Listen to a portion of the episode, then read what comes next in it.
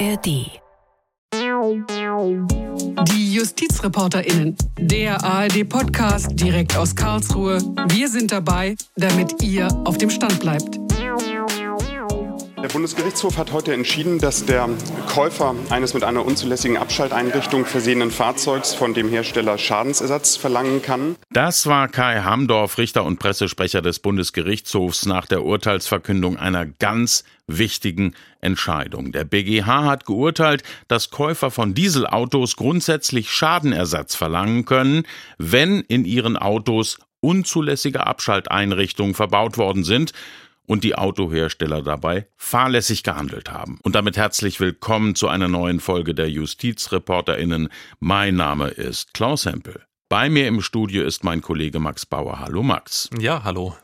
Die BGH-Entscheidung ist eine sehr wichtige Entscheidung, wenn man bedenkt, dass in unglaublich vielen Dieselautos eine solche Abschalteinrichtung eingebaut wurde. Da reden wir auch nicht nur über deutsche Autohersteller wie VW, Audi oder Mercedes, sondern auch über ausländische Hersteller. Auch die haben solche Abschalteinrichtungen verbaut. Max, was sind das für Einrichtungen, damit wir wissen über was wir überhaupt reden. Ja, bei diesen Abschalteinrichtungen, da geht es um Einrichtungen, die die Abgasreinigung betreffen. Am bekanntesten sind die sogenannten Thermofenster. Da wird in einem gewissen Temperatur Fenster sozusagen, also meistens bei unter einer gewissen Temperaturschwelle, sagen wir unter 8 Grad oder eben über einer gewissen Temperaturschwelle, also über 15 Grad, diese sogenannte Abgasreinigung entweder heruntergefahren oder ganz abgeschaltet. Und die Autohersteller sagen eben, das ist notwendig, damit sozusagen, ja, der Motor geschützt wird bei gewissen Temperaturen. Wir werden gleich noch genau klären, unter welchen Voraussetzungen Dieselfahrer Schadenersatz geltend machen können und auf welche Punkte es da ankommt. Wie so oft steckt da der Teufel im Detail. Mit das Spannende an dieser Entscheidung des BGH ist, dass er seine Rechtsprechung geändert hat, und zwar zugunsten der Verbraucher. Beim Dieselskandal gab es nämlich bisher nur Schadenersatz, wenn man den Autoherstellern nachweisen konnte, dass sie vorsätzlich gehandelt haben, dass sie also die Autokäufer umgangssprachlich formuliert ganz bewusst über den Tisch gezogen haben. So war das nämlich beim VW-Dieselskandal, Max. Ja, da hat man ja auch so ein bisschen verharmlosend von dem sogenannten sogenannten Schummeldiesel gesprochen. Man sollte vielleicht eher von dem Betrugsdiesel sprechen. Und da ging es darum, dass die Autos eben auf dem Prüfstand, wo gemessen wird, wie viel Abgase sie ausstoßen, weniger ausgestoßen haben als wirklich im regulären Betrieb. Da gab es extra eine Software, die hat sozusagen geschummelt und hat auf dem Prüfstand was anderes vorgegaukelt. Und das wurde eben bewusst programmiert und deshalb hat dann am Ende auch der Bundesgerichtshof gesagt, also da äh, liegt Vorsatz vor und deshalb gibt's da Schadenersatz. Und anders als beim Betrug durch VW hatte der BGH bei den Thermofenstern Schadenersatz bisher abgelehnt. Begründung, da könne man den Autoherstellern eben keinen Vorsatz nachweisen, dass sie also vorsätzlich die Käufer täuschen wollten und damit gäbe es auch keinen Schadenersatz. Und dann kam auf einmal der Europäische Gerichtshof um die Ecke mit mehreren sehr verbraucherfreundlichen Urteilen. Das war am Ende dann auch der Grund, warum der BGH seine Rechtsprechung geändert hat. Man könnte auch sagen, ändern musste. Max, was genau hat der EuGH in Luxemburg da entschieden? Ja, das waren im Wesentlichen zwei Urteile. Einmal im letzten Jahr, da hat der EuGH ganz klar gesagt, dass diese illegalen Abschalteinrichtungen, diese Thermofenster eigentlich nach Europarecht illegal sind. Die sind nur in ganz engen Grenzen, ganz ausnahmsweise zulässig. Zum Beispiel, wenn der Motor schon einen Schaden hat, dann irgendwie, dass es nicht noch mehr Schaden geben kann im Motor und dass man ganz in bestimmten Ausnahmefällen eben dann doch die Abschalteinrichtung abschalten kann. Aber eben gesagt, grundsätzlich geht das nicht mit den Thermofenstern und den Abschalteinrichtungen. Erster wesentlicher wesentlicher Schritt aus Luxemburg war das dann. Und dann in diesem Jahr im März kam ein noch viel wichtigeres Urteil. Da hat der ähm, EuGH nämlich gesagt, dass es gewisse EU-Vorschriften gibt zur Genehmigung von Fahrzeugen. Da wird dann von den Fahrzeugherstellern muss dann gesagt werden, dass eben diese Fahrzeuge den EU-Vorschriften entsprechen. Das wird bei jedem Kauf bestätigt. Diese Vorschriften, die sind eben nicht nur dafür da, dass die Umwelt geschützt wird, also im Grunde wir alle, sollen vor schlechter Luft geschützt werden, sondern diese Vorschriften, dass die eingehalten werden, das ist eben wirklich auch zum Schutz der einzelnen Verbraucher da. Also wenn ich persönlich ein Auto kaufe, dann werde ich auch durch diese EU-Vorschriften persönlich geschützt und da wird mir persönlich garantiert, dass da alles in Ordnung sein muss im Hinblick auf, auf äh, Umweltvorschriften. Der Bundesgerichtshof hatte die EU-Vorschriften, um die es geht, äh, sehr viel restriktiver ausgelegt. Das heißt eben nicht so verbraucherfreundlich wie der Europäische Gerichtshof. Und das hat der BGH nun geändert. Und jetzt schauen wir uns mal das Urteil des BGH genauer an. Max, was ist denn der Kern dieses Urteils? Ja, der Kern ist wahrscheinlich, dass der BGH sagt, ja, es kann auch bei illegalen Abschalteinrichtungen, bei diesen sogenannten Thermofenstern vor allem, da kann es im Grundsatz Schadensersatz geben. Und warum ist das so? Ähm, die Vorsitzende des Dieselsenats, Eva Menges, hat das ganz genau ausgeführt. Es wird das Vertrauen der Dieselkäufer im Grunde geschützt. Also mein Auto, mein Auto hat einen gewissen Verbrauchswert. Und wenn jetzt eben dieses Auto nicht den EU-Vorschriften, zum Beispiel zu den Abgasen eben entspricht, dann besteht ja immer das Risiko, dass zum Beispiel die ähm, Betriebsgenehmigung irgendwann entzogen wird. Das heißt, ich habe ein Auto, mit dem ich dann aus umweltschutzrechtlichen Gründen gar nicht mehr fahren kann. Ich muss darauf vertrauen können, ein eben fahrfähiges Auto zu haben. Dieses Vertrauen wird geschützt. Im Grundsatz kann es also Schadensersatz geben bei solchen Thermofenstern. Zugunsten des Käufers greift der Erfahrungssatz, dass er im Falle der Ausstattung des Fahrzeugs mit einer unzulässigen Abschalteinrichtung das Fahrzeug nicht zu dem vereinbarten Preis gekauft hätte. Also bisher, da gab es ja eben nur bei vorsätzlicher Schädigung Schadensersatz und jetzt, jetzt ist das anders, auch bei Fahrlässigkeit durch die Autohersteller kann es einen Anspruch geben. Und das hat auch Rechtsanwalt Matthias Siegmann betont. Er hat einen der Kläger vor dem BGH vertreten. Das Urteil bedeutet konkret für die Dieselkäufer, dass jenseits des Vorwurfs der sittenwidrigen Schädigung bezogen auf den Skandalmotor IA 189 nunmehr auch dann, wenn nur fahrlässig vom Automobilhersteller eine unzulässige Abschalteinrichtung eingebaut wurde, Schadensersatz verlangt werden kann. Das bedeutet also, dass anders als früher die Dieselkäufer sich berechtigte Hoffnungen jetzt auf Schadenersatz machen können, wenn ihr Auto mit einem illegalen Thermofenster arbeitet.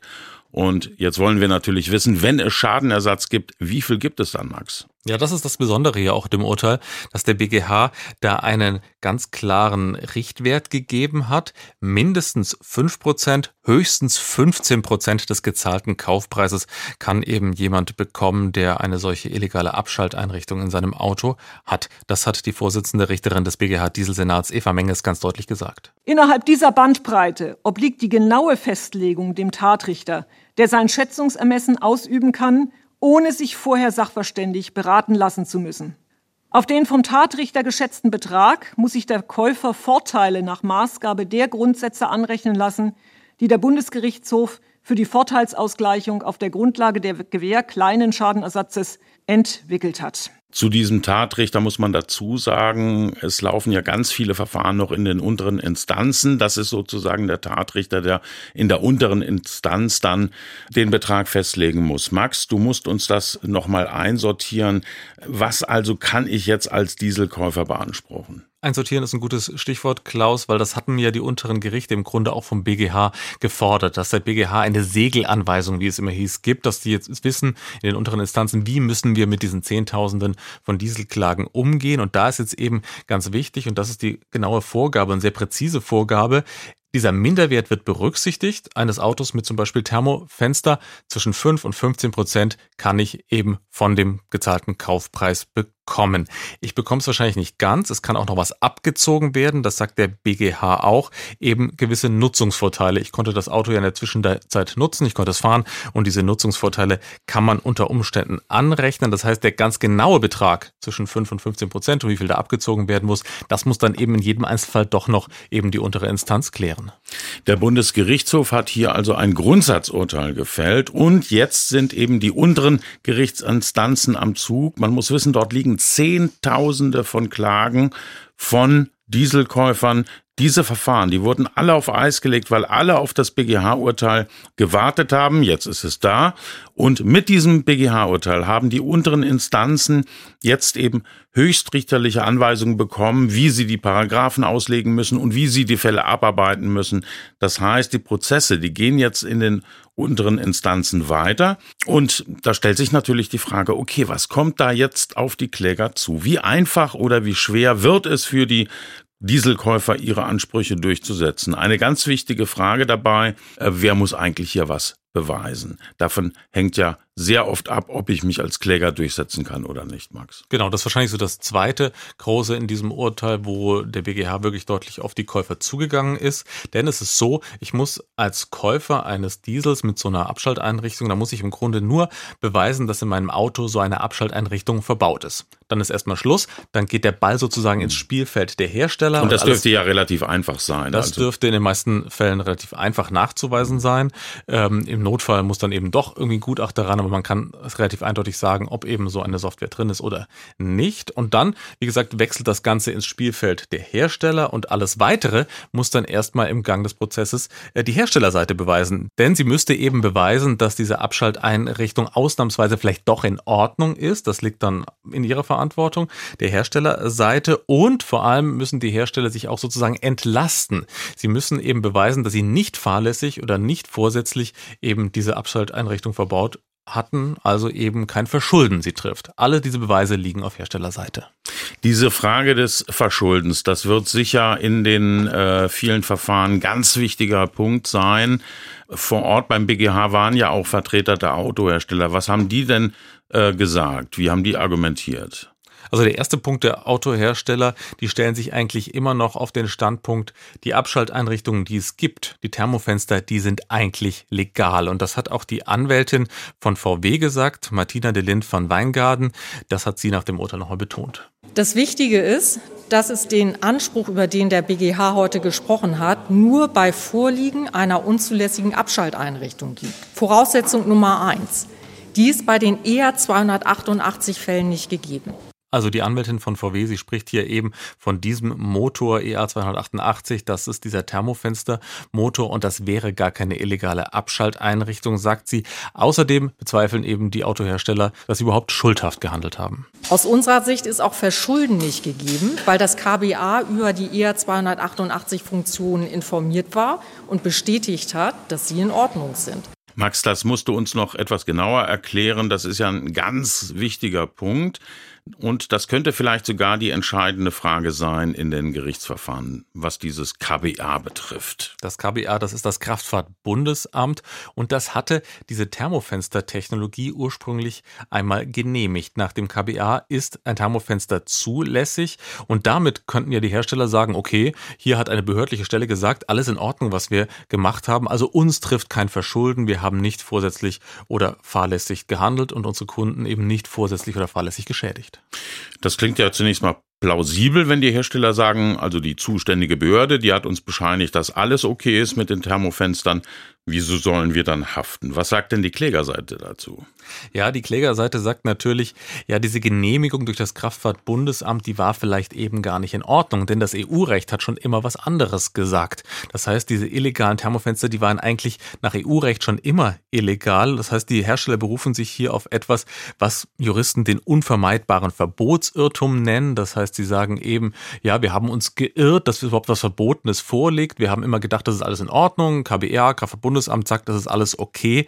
Das wäre wär sozusagen die Richtung, auf der ähm, die Hersteller sagen könnten, sie können sich exkulpieren, sie können sich entschuldigen, wie man sagt. Aber da macht es sich die Herstellerseite zu einfach, sagt zum Beispiel BGH-Anwalt Matthias Siegmann. Also das wird eine Frage des jeweiligen Einzelfalls sein. Die Vortragslast liegt beim Hersteller. Der Hersteller muss in meinen Augen insbesondere vortragen, dass er dem Kraftfahrtbundesamt die exakte Funktionsweise der Abschalteinrichtung vorgetragen hat und die genauen Wirkmechanismen, etwa wenn wir eine Abschalteinrichtung haben, die dazu führt, dass nur zwischen 8 Grad und 20 Grad die Abgasreinigung funktioniert. Wenn das vorgetragen ist und das Kraftfahrtbundesamt hat dann auf dieser Grundlage gesagt, es ist zulässig, dann mag ein Verbotsirrtum diskutabel sein. Nach meinen Informationen ist aber so detailliert im Genehmigungsprozess nicht vorgetragen worden. Da wird man also abwarten müssen, wie die Gerichte in den unteren Instanzen mit dieser Frage umgehen und man sieht, wie komplex die Rechtslage ist, wie komplex auch die Prüfung ist die die Gerichte in den unteren Instanzen vornehmen müssen. Viele betroffene Dieselkäufer haben ja bisher nicht geklagt, auch deshalb, weil der Bundesgerichtshof vor Jahren eben geurteilt hat, es gibt keinen Schadenersatz Und deshalb mussten Dieselkäufer ja fest damit rechnen, dass sie einen Prozess verlieren werden, was ja dann auch viel Geld kostet. Jetzt hat der BGH seine Rechtsprechung geändert. Max stellt sich die Frage, sollte ich jetzt klagen oder sind meine Ansprüche vielleicht schon verjährt? Ja, also zu der Verjährung kann man, glaube ich, seriös noch nicht wirklich was sagen. Man kann sich natürlich vorstellen, was natürlich Verbraucheranwälte jetzt sagen werden.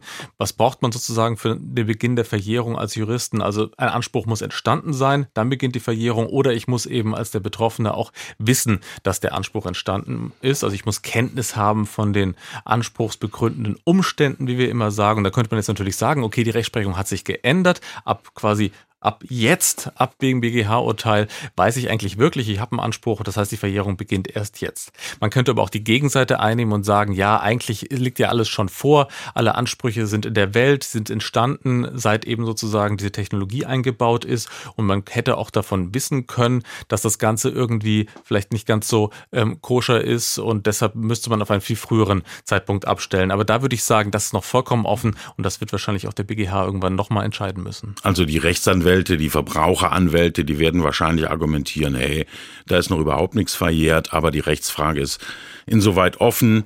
Ähm, und da muss man sich auch drüber im Klaren sein, dass da ein gewisses Risiko besteht, wenn ich eben klage.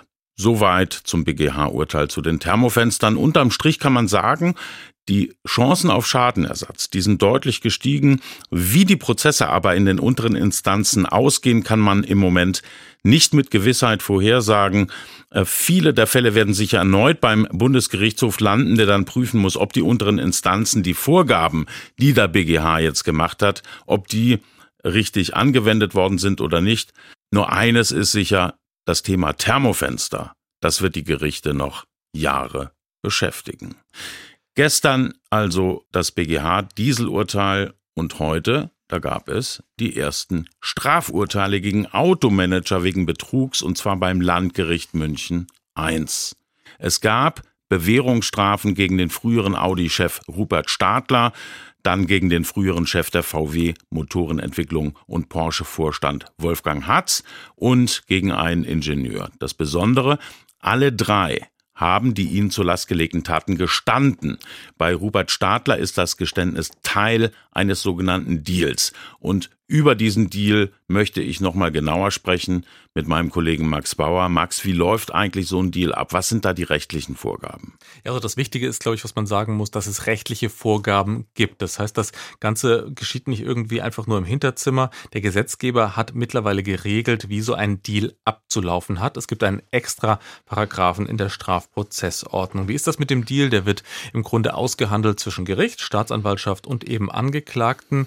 Es geht darum, dass man im Grunde einen Prozess ja auch abkürzen möchte. Das heißt, beide Seiten müssen etwas davon haben. Meistens geht es darum, dass der Angeklagte möglichst gesteht, was ihm vorgeworfen wird, und auf der anderen Seite eben ihm dann zugesichert wird, dass die Strafe sich in einem gewissen Strafrahmen bewegen wird. Man spricht ja im Gesetz auch von Verständigung, nicht von Deal. Das heißt, es geht darum, dass man bei komplizierten Prozessen die Sache irgendwie abkürzt. Das ist eigentlich so das Wesentliche beim, beim Deal. Ganz wesentlich nochmal, da wird nichts ausgemauschelt irgendwie, nur im Hinterzimmer. Das Ganze muss im Gerichtssaal wirklich transparent für die Gerichtsöffentlichkeit auch geschehen. Und wie gesagt, es ist im Gesetz vorgesehen, auch mal ganz wichtig zu betonen.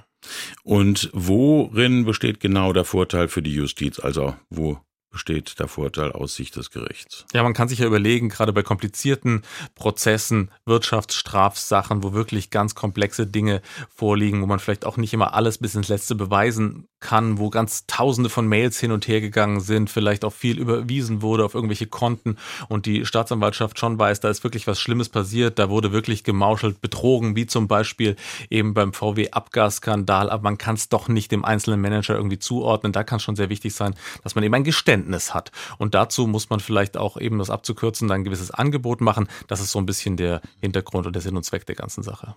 Jetzt gab es ja gerade beim Stadler-Deal ähm, massive Kritik zum Teil. Welche Kritik war das? Ja, das ist etwas seltsam bei dem Stadler-Deal, weil da lief das Verfahren schon relativ lange. 160 Verhandlungstage waren schon rum und dann kam wohl anscheinend das Gericht um die Ecke und hat so einen Dealvorschlag gemacht. Und da sagen jetzt die Kritiker, na gut, das Gericht war schon ziemlich überzeugt von der Schuld ähm, des Angeklagten Robert Stadler, hat auch gesagt, es hat das eigentlich beweisen können, alles, was ihm vorgeworfen wird. Und jetzt kommt es doch nochmal mit dem Deal um die Ecke. Wäre es dann nicht einfach so gewesen, man hätte ihn einfach etwas genauer unter Druck gesetzt, hätte dem Angeklagten gesagt, so, wir sind eigentlich überzeugt davon von deiner Schuld, wir können das auch beweisen. So, jetzt, was, was sagst du dazu, so ungefähr? Das heißt, willst du nicht doch gestehen? Das wäre vielleicht rechtsstaatlich, ähm, ja, vielleicht die saubere Lösung gewesen. Das ist hier die Kritik. Was man auch noch sagen muss, es gab zumindest, jetzt gab es ja eine Bewährungsstrafe für Stadler, es gab auch zusätzlich noch eine sehr hohe Bewährungsauflage für ihn. Es kann dann nach dem Gesetz auch eine Geldauflage verhängt werden. 1,1 Millionen Euro muss Robert Stadler jetzt zusätzlich zu dieser Bewährungsstrafe, er gilt ja dann als vorbestraft, noch zahlen. Die Urteile gegen den früheren Audi-Chef Rupert Stadler und den Porsche-Vorstand Wolfgang Hatz und den Ingenieur. Das sind die ersten Strafurteile im Dieselskandal. Wie steht es eigentlich um die strafrechtliche Aufarbeitung generell? Da denken wir natürlich auch an VW. Ja, die muss man sagen, ist noch nicht so besonders weit. Also es gibt da zwei Hauptschauspielplätze sozusagen. Einmal Braunschweig, da laufen ähm, Verfahren gegen vier frühere Topmanager des VW-Konzerns. Da gibt es schon über 70 Verhandlungstage, aber da scheint das Verfahren noch nicht so ganz voranzukommen. Sehr viele Zeugen, die vor Gericht aufgetreten sind, die haben wohl einfach nicht ausgesagt, weil sie Angst haben, sich selber zu belasten in diesem VW-Dieselskandal. Und dann gibt es natürlich noch das Verfahren gegen Ex-VW-Chef Martin Winterkorn und das liegt krankheitsbedingt auf Eis, aber es geht hier natürlich um gewichtige Vorwürfe. Schwerer Gewerbs- und bandenmäßiger Betrug ist hier der Vorwurf an die Manager. Bei Winterkorn weiß man überhaupt nicht, wie es weitergeht im Moment. Ne? Da weiß man nicht, wie es weitergeht. Und dann muss man sagen, gibt es auch noch in München wohl noch weitere Verfahren. Also es laufen welche gegen vier ehemalige Audi-Manager. Meistens sind das auch äh, Leute, die mit dem Motormanagement, mit der Entwicklung der Motoren zu tun haben. Da gibt es eben schon Strafverfahren und auch wohl noch Ermittlungsverfahren. Bei dem ganzen Komplex klingt das jetzt so ein bisschen wenig, ne? angesichts der Milliarden, die da wirklich im Raum stehen, des Milliardenschadens durch den VW-Dieselskandal. Aber muss natürlich natürlich auch sagen, das Urteil jetzt gegen Stadler ist vielleicht schon ein wichtiges Zeichen, auch an andere Automanager. Ein solches Geständnis in diesen Prozessen, das kann sich vielleicht wirklich lohnen. Ähm, das ist also schon ein wichtiges Zeichen, vielleicht auch an die Öffentlichkeit. Aber im Ganzen muss man sagen, ja, die Justiz ist hier bisher ziemlich zahm. Ich habe da immer noch im Hinterkopf dieses Ermittlungsverfahren gegen den ja auch früheren VW-Chef Herbert Dies. Das wurde ganz eingestellt gegen eine Geldauflage. Da hat also die Staatsanwaltschaft ermittelt, hat aber dann eingestellt. Ähm, Dies musste 4,5 Millionen Euro zahlen, wobei die 4,5 Millionen, die hat nicht Dies selber gezahlt, die hat VW gezahlt und dieses Geld konnte wohl anscheinend, so wie man lesen kann, auch noch abgesetzt werden als Betriebsausgabe. Das heißt, wenn das natürlich so läuft, einfach Einstellung gegen Geld Geldauflage, dann bleibt natürlich schon irgendwie ein fahler Beigeschmack zurück. Besser ist es, wenn ein Urteil ergeht, wie jetzt im Fall Stadler, finde ich. Ja, vielen Dank, Max, für deine ganzen Erläuterungen, Einordnungen. Wir haben ja schon oft über den Dieselskandal berichtet. Wir haben über die zivilrechtlichen und strafrechtlichen Aspekte uns unterhalten. Und das wird auch sicher nicht unser letzter Podcast zum Dieselskandal gewesen sein. Ja, wenn ihr Fragen oder Anregungen habt, was unseren Podcast betrifft, dann schreibt uns bitte. Unsere Mailadresse lautet justizreporterinnen.swr.de. Ich wiederhole nochmal die Mailadresse von uns. justizreporterinnen.swr.de. Vielen Dank fürs Zuhören. Wir sagen Tschüss. Ja, Tschüss. Mein Name ist Klaus Hempel.